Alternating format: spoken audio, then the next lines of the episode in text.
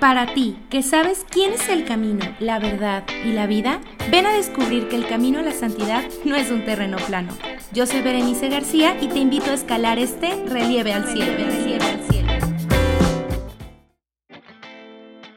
Hola, bienvenidos nuevamente a este programa Relieve al Cielo, como cada miércoles a las 3 de la tarde, aquí estamos.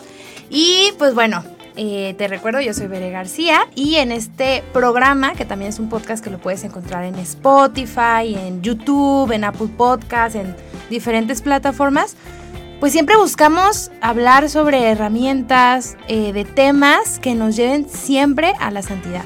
Pero no basándonos en un aspecto meramente teológico, que también se toma, pero o, del catolicismo, sino que hablar también de las dimensiones de la persona, biológico, psicológico, social y espiritual. Y siempre, eso sí, siempre teniendo por centro a Dios para, pues si lo que queremos es llegar a la santidad, tenemos que darle prioridad, ¿no? A aquel que nos lleva y que nos llama a ella. Y pues bueno, cada miércoles buscamos tener invitados muy interesantes, muy importantes que nos ayuden a poder esclarecer ciertos temas, ciertas cosas que a lo mejor estamos como a veces medio perdiditos.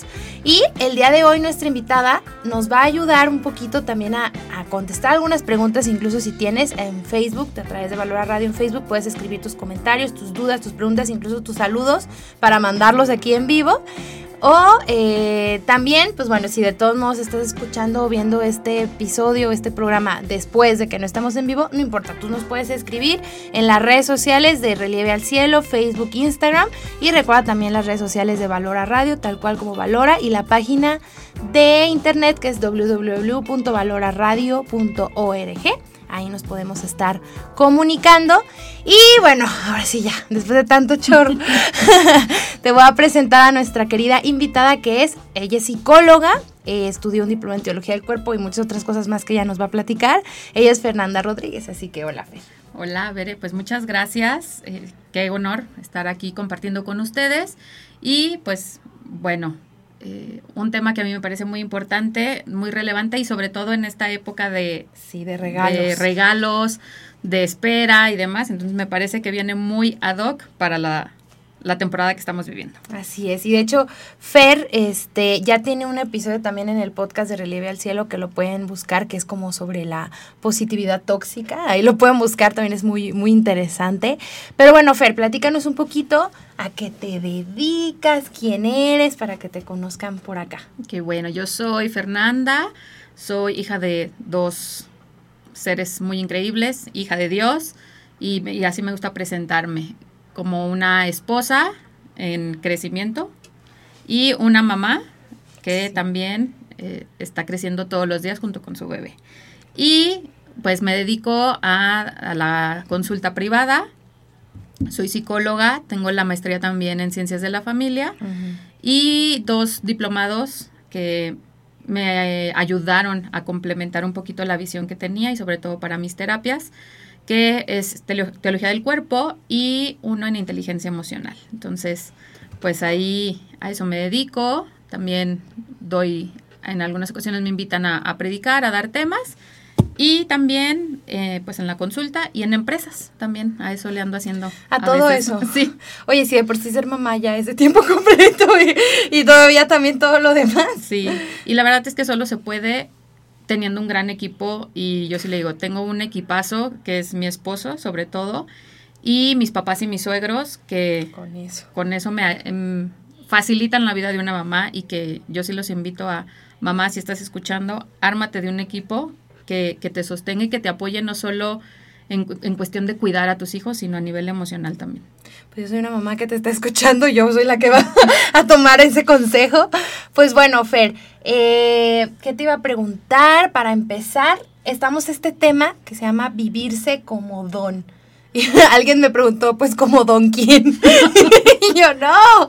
Vamos entonces esclareciendo un poquito este concepto, ¿no? Del don. ¿A qué nos referimos con don? Porque digo, pues, ¿cómo?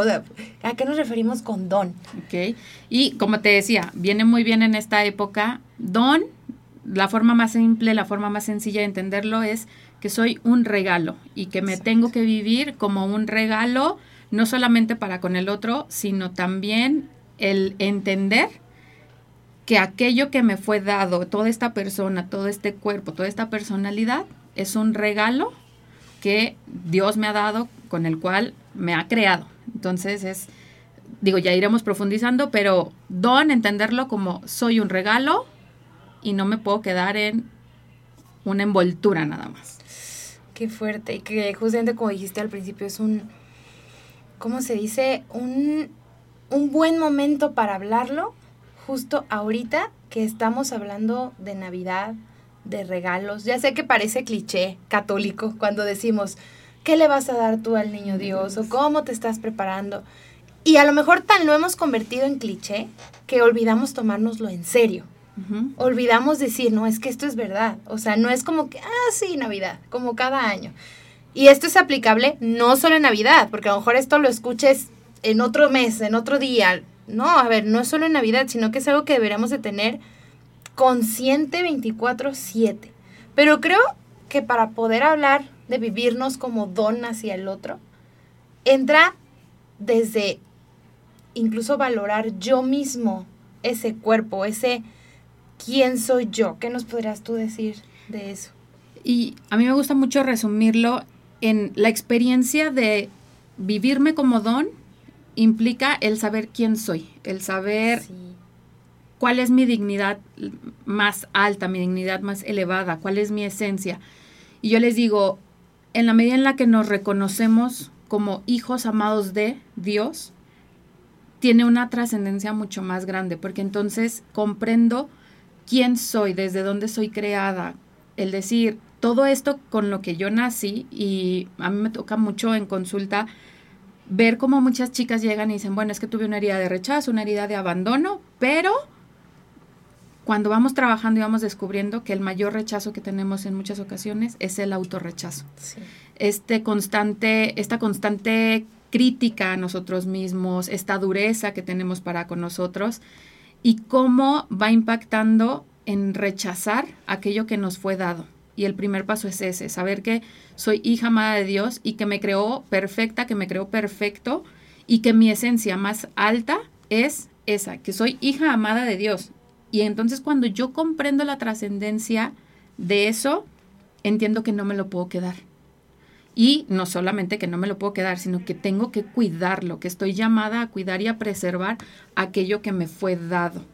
Que me gustaba mucho que decías, no, no es ver a la persona desde un aspecto meramente espiritual o teológico, sino, y a ver, escuchamos muchísimo amor propio, autoestima, que están muy de moda y te metes a, a Instagram y qué es lo que ves, amor propio, amor propio. Y entender que la esencia del amor propio es eso, reconocerme como un don, reconocer que soy un regalo y que lo que Dios me da todos los días es ese soplo de vida, ese aliento de vida, ese motivo de vida y ese impulso para decir, ¿por qué te levantas todos los días? Y entonces podrás poner muchísimas personas y decir, no, pues por mi mamá, por mi hijo, por mi trabajo, por, por lo que sea. Pero que también voltees a ver y decir, porque merezco vivir, que es justo, es otra de las heridas fuertísimas que me topo en consulta en decir, no merezco la vida, no me siento merecedora de, cuando nosotros comprendemos la esencia y trascendencia de sabernos don, entonces todo cobra sentido porque mi vida vale, mi vida tiene una importancia, mi vida no se puede quedar ahí, ¿no? Y una vez escuchaba eh, que, lo decían, que aquello que tú tienes para dar, si tú lo dejas de dar, nadie más lo va a dar al mundo. Y entonces, ¿qué impacto el decir, si Fer se reserva de dar lo que Fer tiene para dar, el mundo se va a quedar sin eso. Y puedes ser muy dura y decir, bueno, ¿y yo qué tengo para dar? Y que es todo un proceso en el descubrirse como don, el proceso de autoconocimiento, verdaderamente decir quién soy. El otro día en clase con Lupita Muñoz, ya te imaginarás, estoy tomando eh, clase de teología del cuerpo igual en la maestría, y ella decía, escucho muchos jóvenes diciendo, pregúntale a Dios qué quiere de ti, dónde te quiere. Y, y muchos jóvenes dicen eso, Dios, ¿dónde me quieres? Para descubrir la vocación, ¿no? Hablaba, ¿no? Sobre el descubrimiento de la vocación. ¿Dónde me quieres? Y dijo, es que la pregunta primero es, Dios, ¿a quién quieres? O sea, ibas a decir, ah, pues a mí. Ajá, pero ese a mí suena muy vacío. Ah, a mí. Básico, ¿no? Simple. ¿Quién eres? Pues yo. ¿A quién quiere? Pues a mí. Pero a ver, entonces, ¿sabes quién eres tú? O sea, pregúntale a Dios, ¿a quién quieres? Ok, ¿quién soy yo y quién quieres que sea? O sea, más allá de decir, bueno, entonces Dios no vaya sacerdote, monja, matrimonio, porque al final esa vocación que Él quiere de ti es para hacerte feliz a ti y que llegues tú a la santidad a través de ese medio, ¿no? No ese fin, ese medio que es la vocación. Entonces, primero es saber quién eres para saber quién quiere Dios de ti.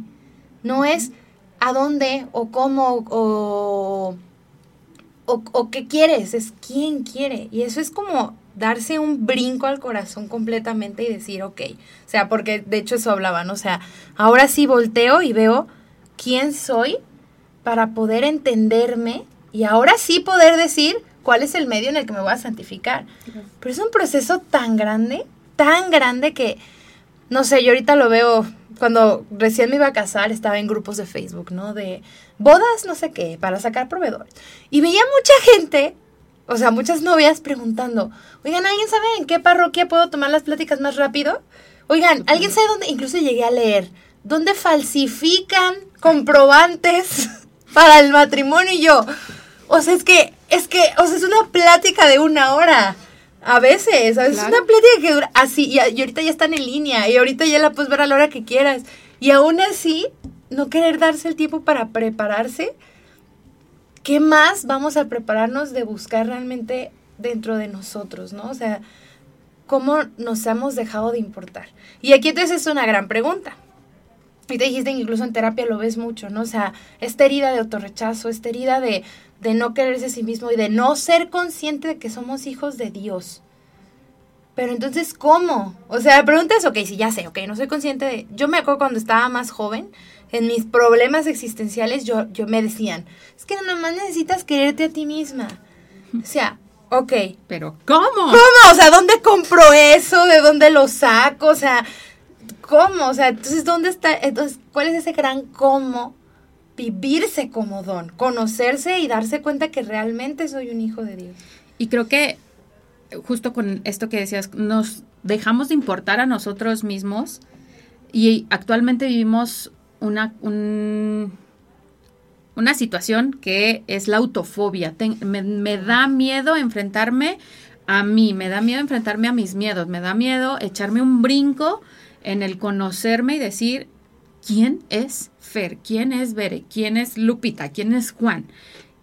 Y entonces a lo que nos enfrentamos es a contrarrestar esta autofobia y decir, el proceso de autoconocimiento es de valientes. El proceso de autoconocimiento a ver, te vas a dar de topes, pero creo que a final de cuentas el logro más grande será decir, me autoposeo. Nadie puede dar aquello que no autoposee. Y entonces a mí me gusta mucho cómo San Juan Pablo II, en su análisis de las catequesis y toda esta propuesta de la teología del cuerpo, habla de tres aspectos que a lo mejor si tú estás estudiando teología del cuerpo, en alguna ocasión lo escuchaste, vas a decir, ah, bueno, pues sí lo escuché o lo vi así, pero a mí me gusta aterrizarlo un poco más. Estas tres experiencias originarias de las que habla Juan Pablo II, soledad, unidad y desnudez, para mí son claves en el cómo. ¿Por qué? Porque si yo vivo esta experiencia de la soledad, me voy a encontrar conmigo. Y entonces a ver, no es solo conmigo, es conmigo de cara a Dios. Dios va a ser quien en el corazón me va a revelar quién es con los ojos que yo te veo, cómo te pensé, cómo te diseñé y también a ver qué heridas tienes. Y que eso lo habla en, en su segundo, dentro del tríptico antropológico, lo habla en el segundo, em, en la segunda, en el segundo ciclo. Esta parte del etos, ¿no? Y de la redención del corazón. Sin embargo, cuando yo hago la experiencia de la soledad y yo les digo, a ver, Fer, sí, pero práctico, dime cómo hago la experiencia de la soledad en mi día a día. Y creo que es ahí donde necesitamos sí o sí quitarnos esta autofobia y decir, voy a destinar un 15 minutos, 20 minutos de mi día a una reflexión de a ver, a mí me gusta mucho la palabra conexión, porque en la medida en la que yo conecto, no solo con los demás, sino conmigo mismo, soy capaz de decir, ¿cómo, cómo me siento? ¿no? Y no sé si te pasa con tu bebé que te desesperas porque está llorando, no sé qué tiene, ya le cambié el pañal, ya le di de comer, no tiene hipo, no está hecho del baño, ¿qué tienes? Y es el decir, ¿qué problema hay? Es más el que yo estoy estresada, el que yo no dormí, ya comí, a ver, es que tengo ganas de hacer pipí desde que me levanté y no he podido. Y esta conexión conmigo me va a ir revelando mis necesidades, me voy revelando quién soy en lo práctico, en lo cotidiano. Y esto me lleva a la segunda experiencia, que es la unidad, que es cuando yo descubro mi integralidad, que no soy solamente espíritu y no soy solamente cuerpo. Porque podemos ser muy espirituales, veré. Y decir, me la paso todo el día pidiendo para que el Señor me quite la pereza. Pero si en lo cotidiano no trabajo para quitar esa pereza. Y justo no reconozco que tengo un cuerpo y que tengo una voluntad. A ver, no apagues el, el teléfono o la alarma, sino a mí un santo que me ha acompañado durante estos últimos años es el santo del ordinario, San José María Escriba de Balaguer. Que si hay algo que a mí me ha enseñado para forjar la voluntad es este minuto heroico. Que en cuanto suene tu alarma, órale, ponte de rodillas y agradece que estás viva porque desde ahí, desde la gratitud, yo me voy viviendo como don, porque soy agradecida de aquello que me fue dado. Cuando yo descubro que tengo una cuestión en el corazón que de repente se apaga casual, entendí la importancia de decir, mi corazón está latiendo. Y comprendí y abracé mi cuerpo y el agradecerle a mi cuerpo, gracias corazón porque lates, así de simple. Y entonces identificar, ok, no solamente soy cuerpo y no solamente soy espíritu, sino que soy un ser integral y tengo que trabajar en estas dos dimensiones para vivirme como don, porque entonces si no voy a, a vivirme como un don muy espiritualizado o como diría justo Lupita Muñoz, muy espiritualoide. Espiritualoide, sí, ¿Sí? tal cual. Y entonces, a ver, no, éntrale y agarra el toro por los cuernos y te va a costar, pero, y justo Marco también lo dice, ¿no? Es esta parte de la, la, batalla y el conquistarte es la mayor conquista que puedes tener. Conquistar tus pasiones, conquistar tu voluntad y decir, lo voy a hacer por mí. Y la tercera experiencia es la desnudez. ¿Y que es esta parte de despertar la conciencia y decir, ¿quién soy verdaderamente? ¿Cómo me encuentro? Y cómo digo, me doy cuenta de que no soy coincidencia o que no estoy aquí porque sí, ¿no? Sino que soy amada y estas tres características muy particulares, soy amada o amado, soy elegido y soy enviado. Cuando yo destaco estas tres cosas, entiendo para qué Dios me creó y me puso en este mundo. Hasta para, si alguien lo está escuchando, ya sea ahorita o después o cuando sea, escríbanlo. O sea, me, me dieron ganas, así ahorita que lo estás mencionando, pensé como en, ya sabes, mi mente está en todos lados, ¿no? Y me acordé de las redes sociales de relieve y dije, eso está para hacer una imagen, así, ta, ta, ta, ta. Y dije, ok, eso está no solo para hacer una imagen para redes sociales, está para escribirlo en mi espejo, o sea, ponerlo y recordármelo todos los días. Soy, ¿me lo recuerdas? Soy amada, soy elegida y soy, enviada. Porque sobre todo, a ver, cuando yo me vivo como don, reconozco mi esencia más profunda y digo, soy amada por sobre todas las cosas, con mi pecado, con mi personalidad que cambia y que es súper voluble y que, a ver, no, tampoco te estoy invitando a que seas, eh, ay, pues así soy y que me aguanten. No. el dominio y verdaderamente decir, conquista esta parte de, de tu vulnerabilidad, de tu, de, de lo que sea, tu pecado, y entonces sí, conquístate, vive esta autoposesión para que puedas donarte la parte de decir, soy elegida, ¿para qué soy elegida? Tú estás escuchando esto y a lo mejor nunca lo habías escuchado y eres elegido para tomar esta verdad, para vivirla y eres enviado para compartirla. Que esta es la gran esencia del vivirse como don. Yo no me puedo quedar en sí, me amo mucho y que es mucho de cómo se vive el amor propio actualmente y nos quedamos en tú pon límites y no importa porque es amor propio. o sea, que es un límite. Pero entonces, es decir, a ver, soy don, pero también el otro. Cuando yo reconozco que yo soy don, reconozco que el otro que está frente a mí también lo es y que también a lo mejor no ha vivido un proceso de autoposesión, de autoconocimiento. ¿Y cuál es esta misión tan grande que yo tengo? El que soy enviada. Y soy enviada a compartirle esta verdad y a decirle, oye, eres amado, eres elegido y eres enviado. No, eres un don en mi vida. Y algo tienes que compartirme, por más gordo que me caigas, por más mal y daño que me hayas hecho, gracias a ti aprendí algo de mí que no sabía. Exacto. No sé si tú me dirás si San José María Escriba, el que dice que en vez de pensar esta persona me cae mal, no me acuerdo palabras más, no sé cómo lo dice, pero en vez de pensar que esta persona me cae mal, esta persona me santifica. Esta persona me lleva a, o sea, sí, exactamente, incluso ahorita lo decimos muy fácil al decir me cae mal, ¿no? Porque X, alguien me puede caer mal y ya está. Entonces pensemos en personas que no solamente me caen mal, me hicieron daño. Claro. Quizá inconscientemente, pero quizá conscientemente, porque hay personas que conscientemente me hacen daño. Y bueno, este consciente puede ser entre comillas, porque pueden venir también desde sus heridas, desde su historia de vida, que me hace que me trate mal por alguna razón, pero entre comillas conscientemente me hizo daño. Y aún así, pues esa persona es don. Esa persona es amada. O sea, qué difícil, pero es una realidad. Y sobre todo que, a ver, nuestra esencia es que somos hijos amados de Dios, no nuestros actos. Exacto. Nuestra esencia no la determina el si yo hago daño o no, porque independientemente de eso, soy amada. Y por sobre todas las cosas, Dios me ama, Dios nunca me va a dejar de amar. Y puede ser que cuando yo soy consciente de eso y veo a aquel que me ha hecho daño, y digo, ok, veo una persona herida, veo una persona con, un, con una situación que no le permite dar más que odio, resentimiento, que no puede más que lastimar, y entonces lo, lo comprendo, pero digo, él puede hacer muchas cosas, pero él no es eso. Exacto. Porque él es algo que ha hecho, su historia de vida lo han llevado a vivir de esta forma, pero es justo la parte de la misericordia que también nos invita a decir, a ver, volteemos a ver con ojos de misericordia, ¿no?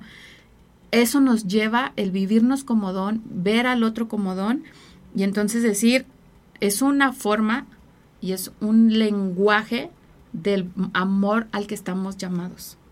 Y eso es sanador. Sí. O sea, el separar el acto de la persona sana. Por ejemplo, sabemos que la gran mayoría de nuestras heridas se hicieron o se intensificaron por nuestro amor primario, que quiénes son nuestros papás, mamá y papá. Y después, si es que de verdad, o sea, a veces hay historias de vida que dices, ¿cómo una mamá le pudo hacer eso a su hijo? O sea, yo veo a mi bebé y digo, jamás me veo haciéndole eso y existen historias así, duras, feas, digámoslo así. Y aún así, fíjate, separar el acto de la persona, saber, bueno, quizá esta persona era lo que creía que era correcto, ¿no? Cuando, ahorita yo lo veo como mamá y yo creo que te ha de haber pasado en algún momento que dices, híjole, esto que a lo mejor hizo mi mamá conmigo, yo no lo haría con mi hijo. Y hasta te preguntas, ¿cómo mi mamá lo hizo? Y dices, bueno, es que era la información que tenía. Su historia de vida, lo que, las heridas que ella también tenía y que probablemente por mis heridas que obviamente tengo que sanar, probablemente ahí más o menos le pase a mi hijo también. Dices, ¡ah! Qué fuerte decir, fuerte. mamá, o sea, o papá, o quien sea, separo el acto de la persona y sé que hiciste lo mejor que pudiste. Y eso sana. O sea, es sanador para cualquier persona. Así ponle el nombre de mamá, ponle el nombre de esposo, de esposa, de novio, novia, amigo, amiga, etcétera. Pero entonces ahí entra un poquito esta parte que el otro día yo estaba como reflexionando. A ver, este de, de reconozco que el otro es un don, reconozco que yo soy un don digamos, no sé si la palabra correcta sea justificar, pero tal vez sea comprender que el otro es, se separa del acto. Entonces ahí donde entran los límites, los famosos límites, que decías que pon límites tú con las personas. ¿Dónde entran realmente los límites? O, no, mira, pues que vengan y te hagan lo que quieran y pues no, tú tienes que perdonar porque la persona es diferente a la... ¿Dónde entran esos famosos límites? Creo que tiene que ver justo con esta perspectiva y con la intención que yo tengo. Yo puedo poner límites de forma agresiva y obviamente quien va a recibir el límite lo va, lo va a percibir como una agresión, ¿cierto? Pero yo también puedo poner límites desde esta visión de el otro es un don y también lo estoy ayudando a cumplir y a que cumpla con el llamado más grande que tiene, ¿sí? Yo quiero también que el otro sea santo por más daño que me haya hecho. yo no quiero llegar al cielo sola, yo quiero llegar al cielo acompañada. Y entonces decir, ese otro que está ahí, ¿cómo requiere? Y es una apertura, y ahí es la parte de recibir al otro, la parte de la donación, vivirme como dones, recibo a ese otro con su historia, con todo, lo abrazo, abrazo esa esencia profunda que tiene, pero a lo que le pongo límites es a su comportamiento, no a la persona. Y la intención desde la que yo me voy a manejar va a marcar la pauta para el tipo de límite que voy a poner. Un límite con amor, un límite desde la caridad, de decir, y que a ver, existen límites donde yo tengo que llegar y decirte, oye, veré, fíjate que así, así, así, pero también hay límites que yo puedo establecer desde mi interior, de forma muy interna, y decir, ya no le cuentes. No cierres el corazón ni lo endurezcas, pero un límite también es aprende a, a, compartir. ¿Qué compartes? Si tu vida es un libro abierto para todo el mundo y todo el mundo puede opinar, obviamente no estás poniendo un límite. También el cuidado y el reservar, no, no, no, no se comparte todo a todos, ¿sí? Y hay cosas y me dicen, ay, pues sí, pero que no hay que estar abiertos y demás. Jesús tenía a sus doce discípulos. No le compartía todo a todos y tenía mucha gente que lo seguía, sin embargo eligió a doce y esos doce había uno más amado.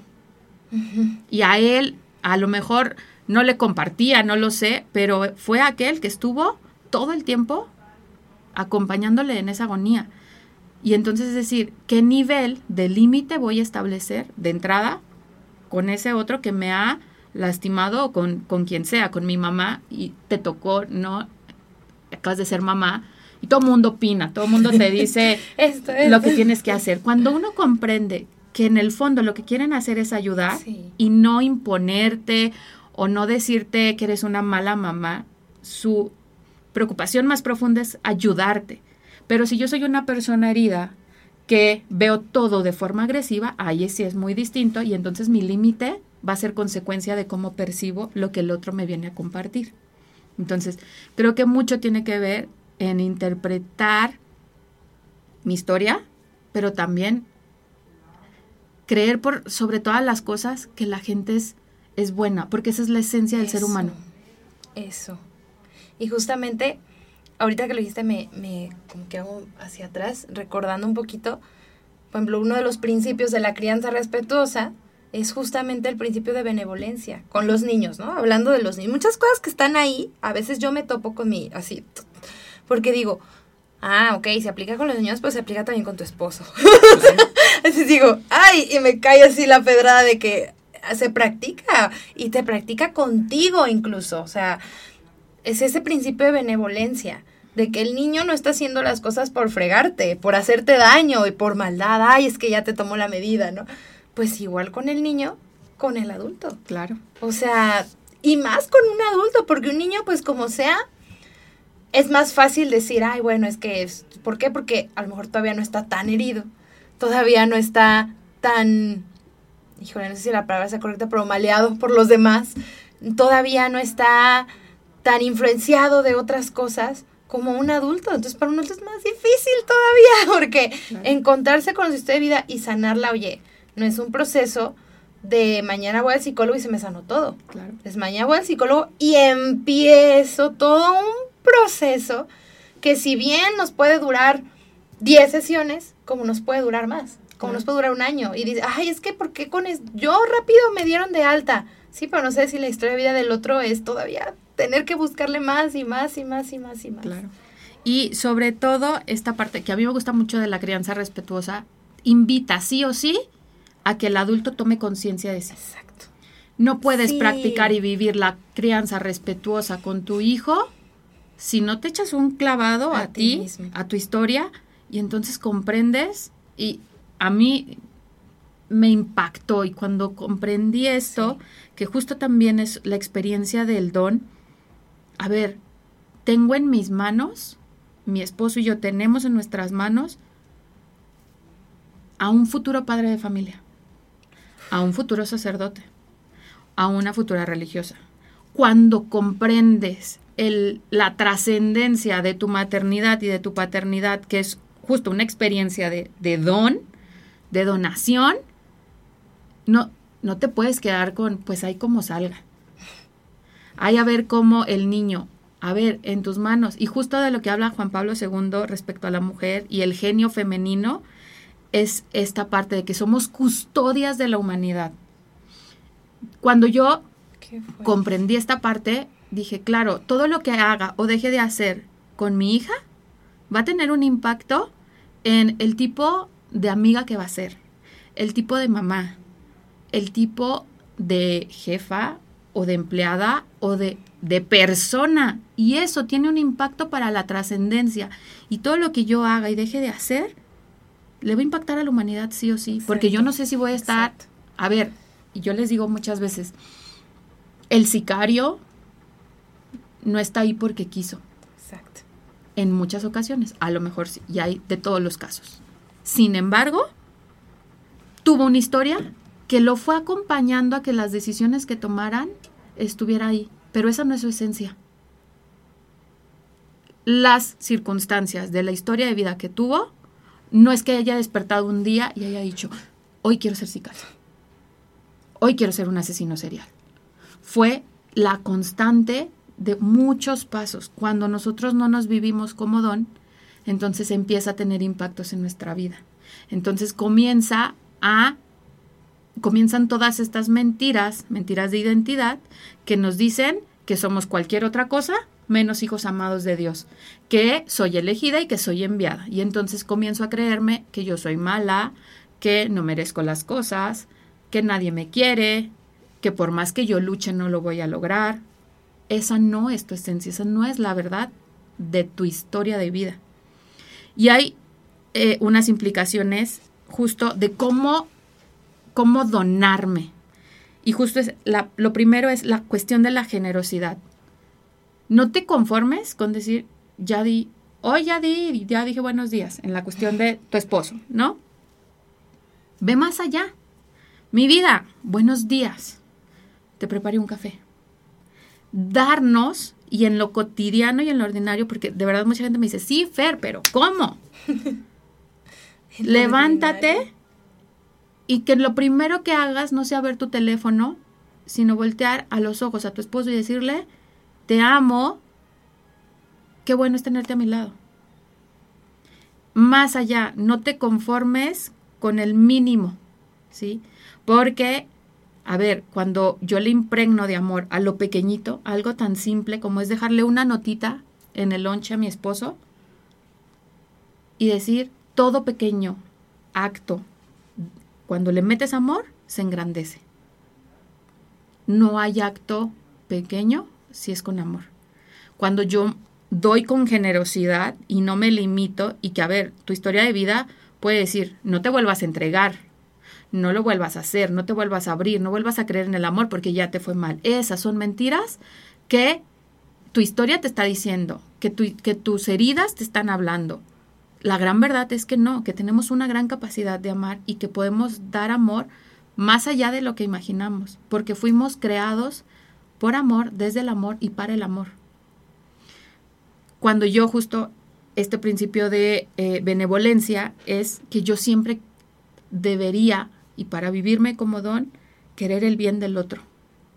Querer y no quedarme en el querer, que es la cuestión de la beneficencia. Yo puedo querer, ay, sí, yo, yo quiero que mi esposo se sienta muy amado, muy amado.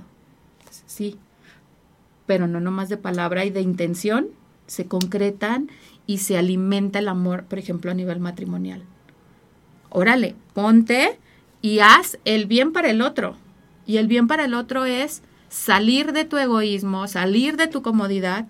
Y luego como mamás, si tú eres mamá y nos estás escuchando, es el ejercicio y la práctica más grande que podemos tener. Qué fuerte. Porque es levantarte en la madrugada, y no sé si a ti te pasa, y que dices, no sé por qué me levanto. Ojalá me quisiera quedar dormida. Pero es algo, es un impulso del corazón el que te dice, levántate y atiende a tu hijo. Levántate y sal de tu comodidad. Y entonces esa es la parte de mantenerme disponible para el otro. Y me podrán decir, ¿y quién va a estar disponible para mí? Cuando entendemos que también el otro es don, no me tengo que preocupar por eso, porque el otro también está llamado a vivir eso conmigo, digas esposo, hijo, papá, amigos. Y entonces, qué bonito sería ser promotores de una cultura del don, promotores de una cultura donde entendamos esta gran verdad en, no es que el otro que está aquí al lado esperando conmigo en el camión. Él tiene una historia de vida. Y no vivo a la defensiva de qué me van a hacer. Claro. Digo, obviamente hay que tener ciertos cuidados, por ejemplo, no sé, en la calle. Claro. Pero exacto, o sea, saber que de todos modos es una persona. Y ahorita que mencionas todo esto, ¿cuánto se dice, no? Hoy en el mundo de que, que cada quien haga lo que quiera. Mientras no, siempre se añade, ¿no? Mientras no le hagas daño a nadie, haz lo que quieras. Ajá, pero uno piensa que no hacerle daño al otro es de manera directa, ¿no? Llego y te golpeo, entonces sí te hice daño. Pero justamente lo que decías hace un ratito, ¿no? A ver, o sea, lo que yo haga va a impactar en el otro y ese otro va a impactar en la humanidad.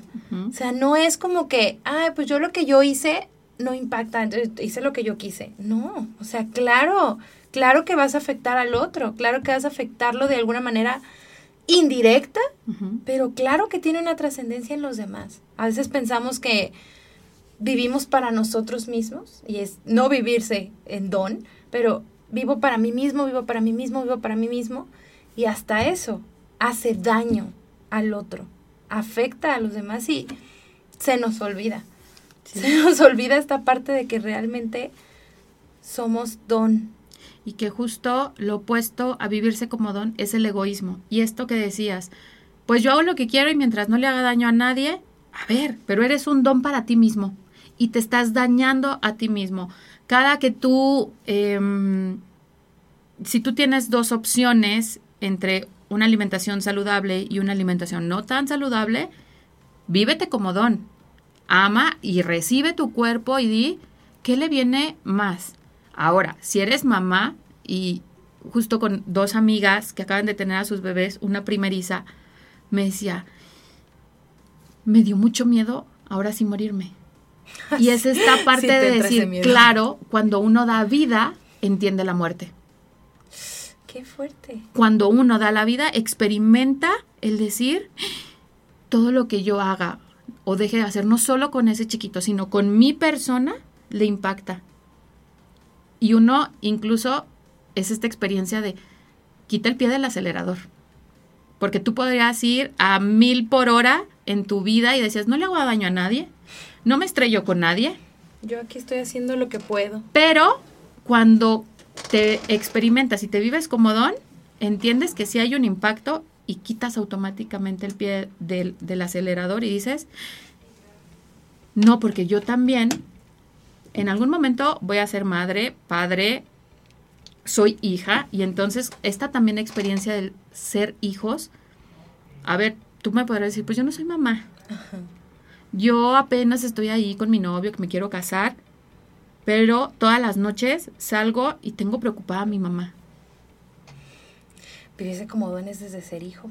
Desde ser hijo y decir, mi papá tendría por qué estar angustiado ante a qué hora va a llegar, de entrada va a llegar o no va a llegar, o, me lo van a dejar en una bolsita en cachitos aquí. Todo tiene un impacto. Entonces es esta trascendencia de decir, en cada uno de los roles que tú desempeñas, ponte a pensar cuáles son mis roles. Soy hija, soy esposa, soy hermana, soy prima. Soy incluso trabajador. Claro. O sea, ¿cuántas horas pasamos? Bueno, yo no va, yo ahorita paso más con mi bebé, pero ¿cuántas horas pasa uno en su trabajo? Ocho horas, a lo mejor seis mínimo, no sé, o en la escuela, o sea, ¿cuánto tiempo es mucho? Y no es como que, ah, pues ese tiempo me doy un descanso de vivir como don. Pues no, o sea, ese tiempo también lo necesito entregarme al otro. Y a lo mejor es difícil. Yo he escuchado muchas veces amigos que dicen, es que el, el ambiente en mi trabajo es muy difícil es hostil. O, por ejemplo, muchos que son católicos dicen, es que yo llego y o se burlan de mi fe, o tienen valores que yo no comparto, o cuando yo les digo, oye, es que yo, pues no, yo vivo en castidad, pues, ¿qué es eso? O sea, y, y es difícil, y aún así es decir, pues aquí, incluso con más, yo diría responsabilidad. Porque el conocimiento es poder, pero el conocimiento también es responsabilidad. Claro. Soy responsable porque ya lo sé. O sea, ellos como sea, no lo saben. Yo tengo una verdad aquí atesorada y que no es para alardear y decir, ah, es que ellos no saben y yo sí y yo... No, es para, como dijiste hace rato, te comparto esta verdad. No, pero es que mi trabajo no lo aceptan. Bueno, también cómo la comunicas, ¿no? Claro. O sea, no, es que tienes que creer en Dios y si no te vas a ir al infierno. Pues, ¿qué crees? No te van a aceptar esa verdad. Claro y que justo tiene que ver cómo recibo al otro, cómo acepto al otro como don. Y son cuatro pautas importantes. Uno, el respeto. Ante todo, aceptarle y aceptar su esencia. A lo mejor no su comportamiento. Justo en este ejemplo, yo veo a, este trabajador o este colega que no cree, que tiene una verdad a medias. Exacto. Esa no es su esencia. Él tiene una verdad justo a la mitad. Y entonces lo respeto y lo acepto tal cual es. Pero aparte, la tolerancia, ¿sí? Este segundo aspecto importante para recibir al otro como don es el amar y abrirme a la diferencia, porque en la diferencia el otro me reafirma, me reafirma que sí soy y que no, porque yo puedo ver a alguien que eh, es que es súper reventado y eso no va conmigo. Bueno, pero a ti te reafirma esto que tú eres esta parte de decir, justo eh, la semana pasada en consulta me decía una de mis pacientes, vi un pleito entre mis papás y me reafirmó que yo no quiero eso para mí. En la diferencia ya pudo haberse puesto y decir, es que ustedes están llamados al amor y miren y guardó silencio, abrazó a sus papás en el momento desde el contemplar la pelea, guardar silencios y decir, no me corresponde como hija porque no es mi responsabilidad. Sin embargo, veo la diferencia y esa diferencia me reafirma que sí quiero y que no. Y eso, a ver, es esa parte de decir, ese otro, que es un don en mi vida, incluso en medio de la adversidad, me viene a, a mostrar y enseñar algo a mí. Y es un aprendizaje que ella dijo, Claro, porque me asumo con, más ímpetu este llamado a un amor verdadero, porque eh, es importante, ¿no? Este tercer punto para cómo aceptar al otro es la compasión. Y es ese respeto y ese abrazo y que va al lado de este cuarto punto que es la misericordia, el acoger la limitación del otro, acoger que no tuvo un acompañamiento, que no tuvo alguien que le dijera. Y que es ahí donde entran estas tres pautas, ¿no? Que soy elegida y enviada. Soy elegida para que ese otro que no conoce, conozca a través de mí, pero desde la misericordia, no desde el juicio, sino de decir, abrazo eso que a lo mejor a ti te, te hizo falta y que yo tuve la bendición de tenerlo y te lo comparto. Y entonces, qué distinta sería la humanidad si todos compartiéramos eso que se nos ha revelado. Totalmente. Y a ver, o sea, déjate que todos, por lo menos los que lo sabemos, porque a veces no los, lo sabemos y no lo hacemos. O sea, así si fuéramos un porcentaje mínimo de todos, creo que haría un cambio. Y es que da miedo, porque vas a ser señalado, porque vas a ser juzgado, porque te van a decir, ay, ahí viene este con su mismo discurso, bla, bla, bla. Pero por sobre todo, hay alguien que te respalda. Claro. ¿sí? Cuando yo comprendo verdaderamente que soy hija amada de Dios, me sé respaldada todo el tiempo. Y sé que no me envío yo sola, que haya alguien atrás que me envía y que Dios, y lo escuchamos muchísimo, Dios prepara a los elegidos. Exacto. Y tú eres elegido para. Entonces no vas ahí a la deriva, y lo dice la palabra, ¿no? Van entre, entre borregos, ahí disfrazadillos, pero yo te mando y nada te va a pasar, porque yo voy contigo, porque esta gran verdad va impregnada de Dios. No es una verdad meramente antropológica, no es una verdad meramente filosófica o desde el ámbito psicológico, es una verdad trascendente, real, que tú y yo experimentamos en la medida en la que queramos. Porque yo me puedo quedar con, ay, pues sí, escuché el podcast de Bere y me movió, pero hasta ahí. ¿Qué tanto vas a permitir que esto que estás escuchando el día de hoy haga eco en el corazón y tenga una trascendencia? Que no solo mueva el sentimiento, mueva la acción. Claro.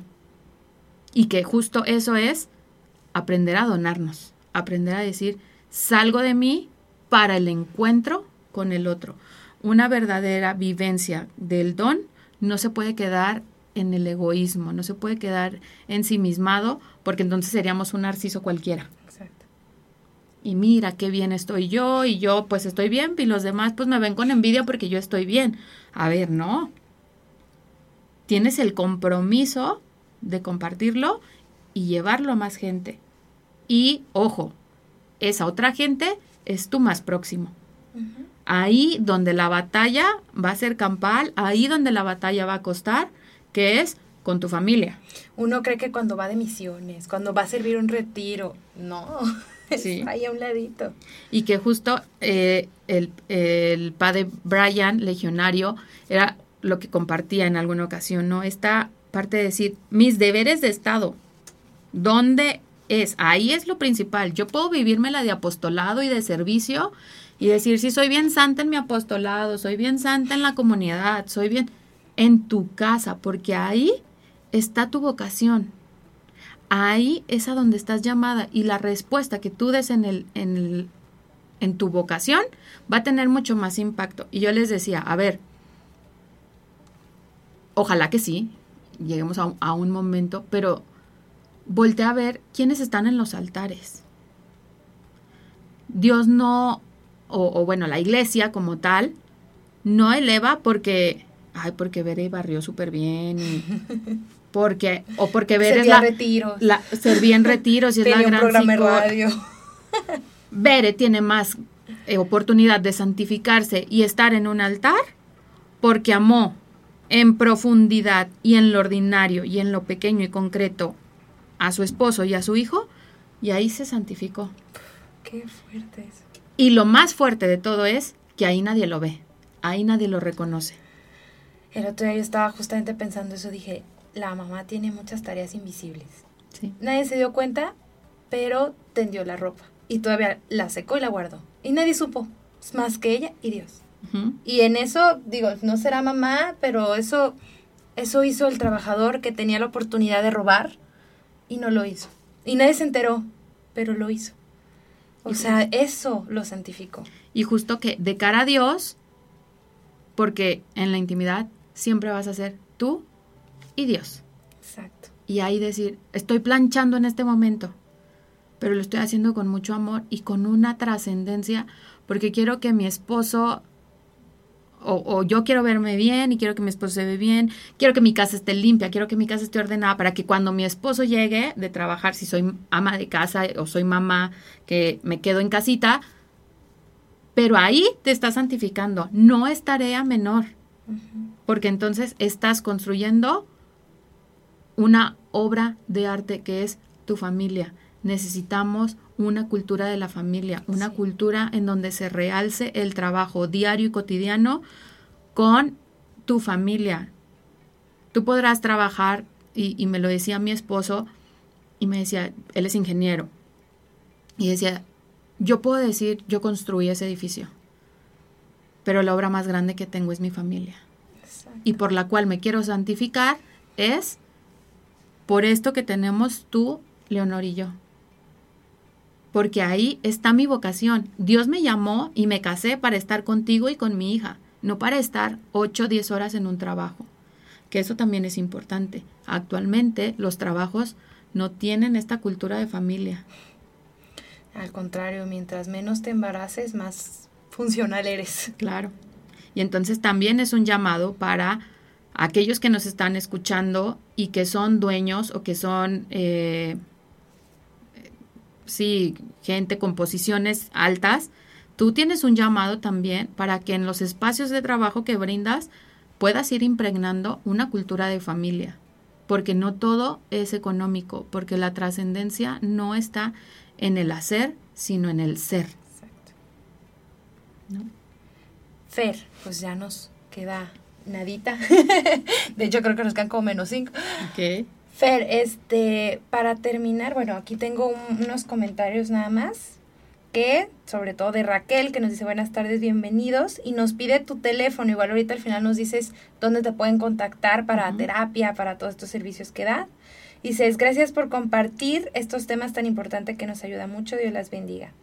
Y Eva Montón dice, felicidades, muy buena conversación, saludos y bendiciones. Fer, pues me gustaría nada más si pudieras ayudarnos a cerrar con una pequeña oración, porque creo que es mucha, mucha información. Sí. Pero quien la ayuda a acomodarla en el corazón es Dios. Es Dios. Okay. Nos ayudas. Muy bien. Pues en donde sea que estés escuchando esto, te pido que cierres tus ojos para que Dios, te pedimos que en este momento nos interpeles, nos muevas el corazón, que abras y dispongas todo lo que somos, nuestra mente, nuestro espíritu, nuestro cuerpo, todo lo que somos para recibir esta gran verdad, para poder experimentarnos y vivirnos como don y que tú seas quien mueva este eco y nos mueva a la acción, que nos mueva a verdaderamente vivirnos con este plan que tú tienes y a poder responder a eso que estamos llamados a hacer. Que nos llenes de tu gracia para no desistir en los momentos de adversidad, y por sobre todo sabernos respaldados por ti y también por tu Madre Santísima. Amén. Amén. Pues Fer, pásanos tus, tu contacto, cómo te pueden las demás personas, sobre todo ya que da consulta. Ahorita no sé si presencial también o solamente en línea. En línea y muy poquitas, también por mi, mi hija y cuestiones de pandemia y demás. Sí, es un show. Entonces, te entiendo. No, no tantísimas, pero sí. En Facebook mi página es Fernanda Rodríguez Psicóloga y también en Instagram me pueden encontrar como Fernanda Rodríguez Psicóloga o fernan, arroba Fernanda RDZAC. Perfecto. Pues muchas gracias, Fer, de verdad, por venirnos a compartir. Esta es tu casa cuando quieras. Yo encantada de, que vengas aquí a, a compartirnos mucho. Y pues muchas gracias, Fer, por ser don. Eso es ser don. Y gracias a todos los que nos escuchan. Recuerden ayudarnos a compartir y pues seguirnos en las redes sociales, Relieve al Cielo, en todas las plataformas de Spotify, Apple Podcast, todos lados. Y sobre todo también las redes de Valora Radio para que las busques y pues también cuentes todo este contenido que muchas otras personas y muchos otros programas también vienen a, a darnos, a ser don en nuestra vida. Así que nos vemos otro miércoles aquí en Relieve al Cielo por Valora Radio. Adiós. Gracias por escuchar este episodio. Si te gustó, ayúdanos a compartirlo en tus redes sociales y síguenos en Instagram, Facebook y YouTube como Relieve al Cielo. Y a mí en Instagram como Bere García 320. Y sigamos escalando juntos este Relieve al Cielo.